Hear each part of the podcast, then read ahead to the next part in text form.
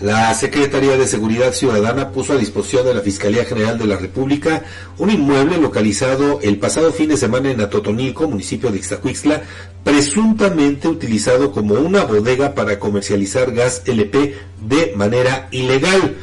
Tras un incendio al interior de este predio que fue reportado al Servicio de Emergencias 911 el pasado sábado 6 de enero y que duró más de 24 horas para ser controlado y sofocado, policías estatales y de la Secretaría de Marina acordonaron el área ubicada en la calle 18 Oriente, esquina con Poniente de la localidad referida. En dicho sitio fueron localizados algunos objetos que igual quedaron a disposición ante la representación social, como son dos tanques estacionarios con capacidad aproximada de, mil litros cada uno, así como tres bombas de succión, una de ellas conectada a dos mangueras. El día de los hechos, bomberos y personal de la Coordinación Estatal de Protección Civil estuvieron a cargo de apagar el incendio en los tanques estacionarios y bombas de succión a fin de evitar una explosión. La Policía Estatal y elementos de la Marina implementaron un primer cerco de seguridad, en tanto que oficiales municipales de Ixtacuixla, de la Secretaría de la Defensa Nacional y de la Guardia Nacional